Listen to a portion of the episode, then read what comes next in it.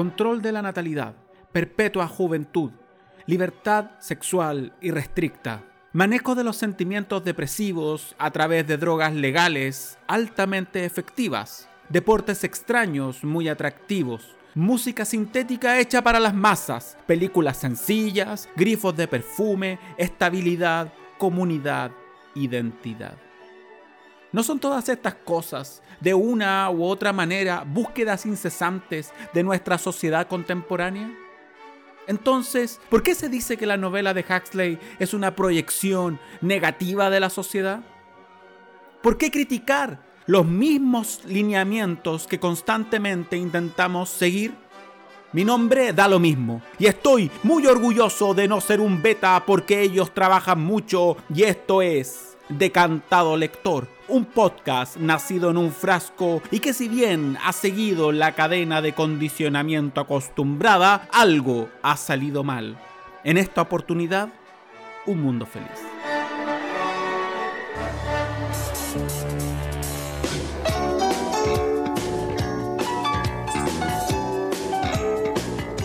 En una buena novela del escritor francés Michel Houellebecq, Las partículas elementales, uno de los protagonistas sostiene que un mundo feliz de Aldous Huxley no es una distopía, sino todo lo contrario, es una utopía, una utopía positiva.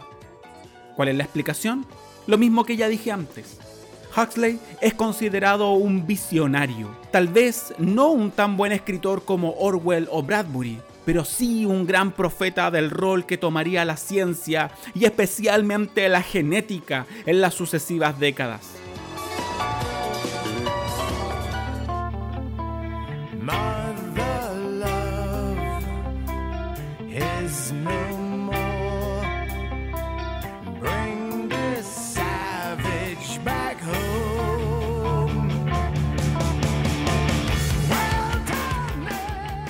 Ok, me podría replicar usted, pero ¿cómo sería deseable condicionar a los niños desde pequeños con cargas eléctricas o hipnopedia?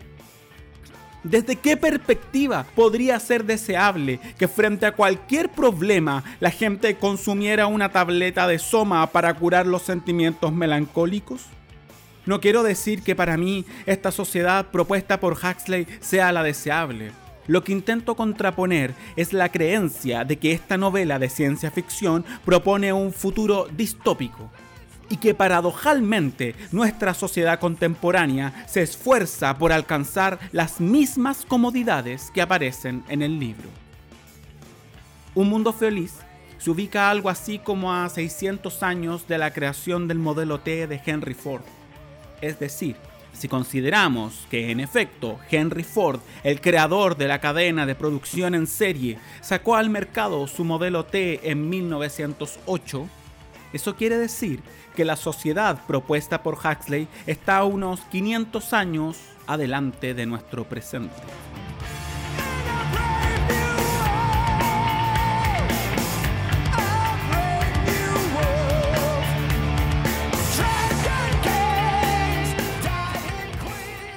El Estado mundial surge como necesidad de supervivencia de la humanidad ante la incapacidad de autogobernarse sin que nadie les diga lo que deben hacer, especialmente después de la denominada Guerra de los Nueve Años.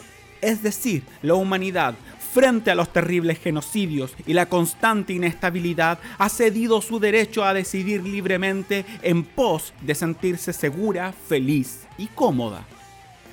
En esta sociedad, uno de los principales preceptos hipnopédicos es que todos son de todos. A saber, la promiscuidad es lo valorado. Tener muchas relaciones pasajeras con diferentes personas es lo apropiado y lo que incentiva el gobierno. La monogamia o la soledad son síntomas peligrosos de un sujeto inestable. De todas maneras, los márgenes del todos son de todos tienen que ver con las castas sociales, alfa, beta, gamma, delta, epsilon. Cada persona es fabricada en un centro de incubación y cada sujeto es condicionado a través de diversos procesos para pertenecer a una casta y sentirse orgulloso de ella.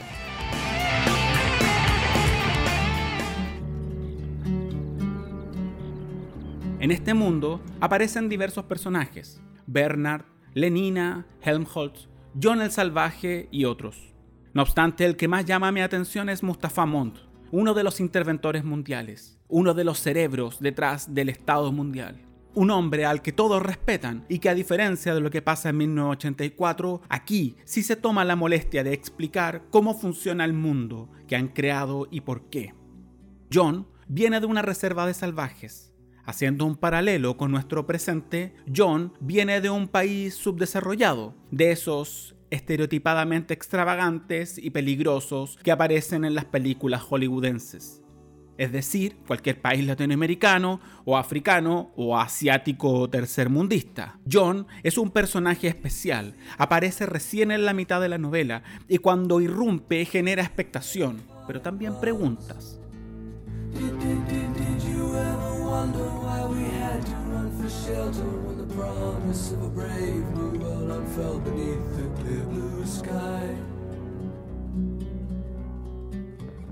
Lenina se siente atraída por él. Bernard quiere aprovecharse del interés público que él concita y el bueno de Helmholtz Watson se da cuenta de que lo que escribe para la hipnopedia o el cine es basura y que existe otro tipo de literatura, una literatura más compleja y más hermosa. Este es uno de los puntos centrales de la novela desde mi perspectiva. Frente a estos pensamientos poco ortodoxos sobre la libertad y la belleza de John y Helmholtz respectivamente, Mustafa Mon se da el tiempo de explicar por qué están censurados en una sociedad como la del mundo feliz. El interventor defiende que lo más importante para toda sociedad es la estabilidad y la felicidad, y que la ciencia y el arte en estado puro son peligrosos, heterodoxos y desequilibrantes.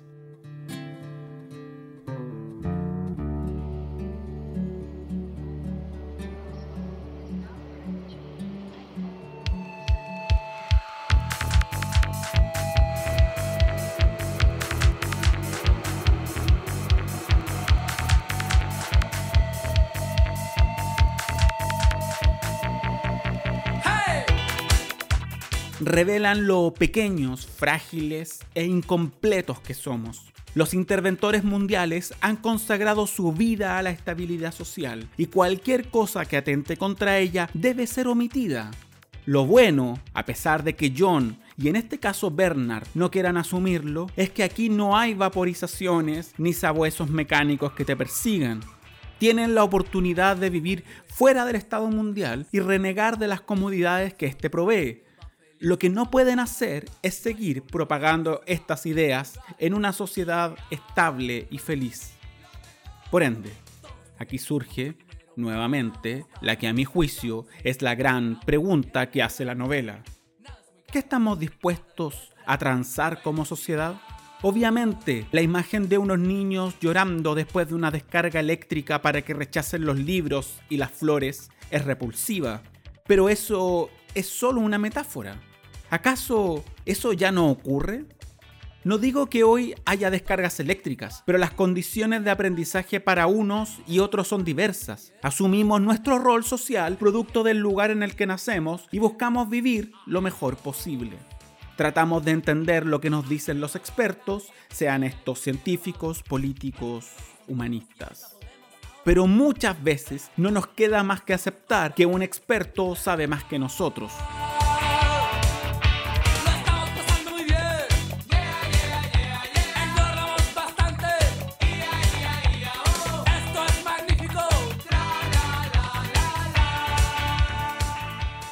Es cierto, en ocasiones puede haber un estallido social, la población en masa a la calle a manifestar su descontento, pero lo cierto es que la gran mayoría de nosotros, a la larga, quiere vivir bien, tranquilo y seguro, sintiendo que ese vivir bien es justo para uno y para los que nos rodean.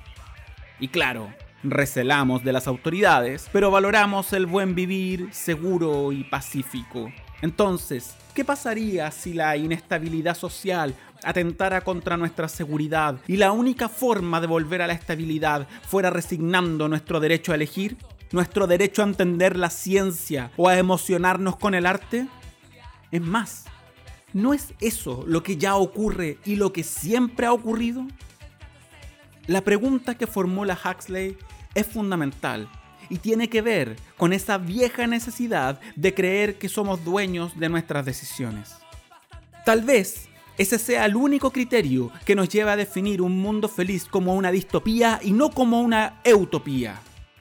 Y bueno, si no ha leído esta increíble novela, pues léala. Y ya nos condicionaremos en otro capítulo de su programa hipnopédico favorito y lleno de experimentos pavlovianos, Incubado Lector. Y recuerde que del mucho tomar soma y del poco visitar la reserva, lo pueden devolver al frasco.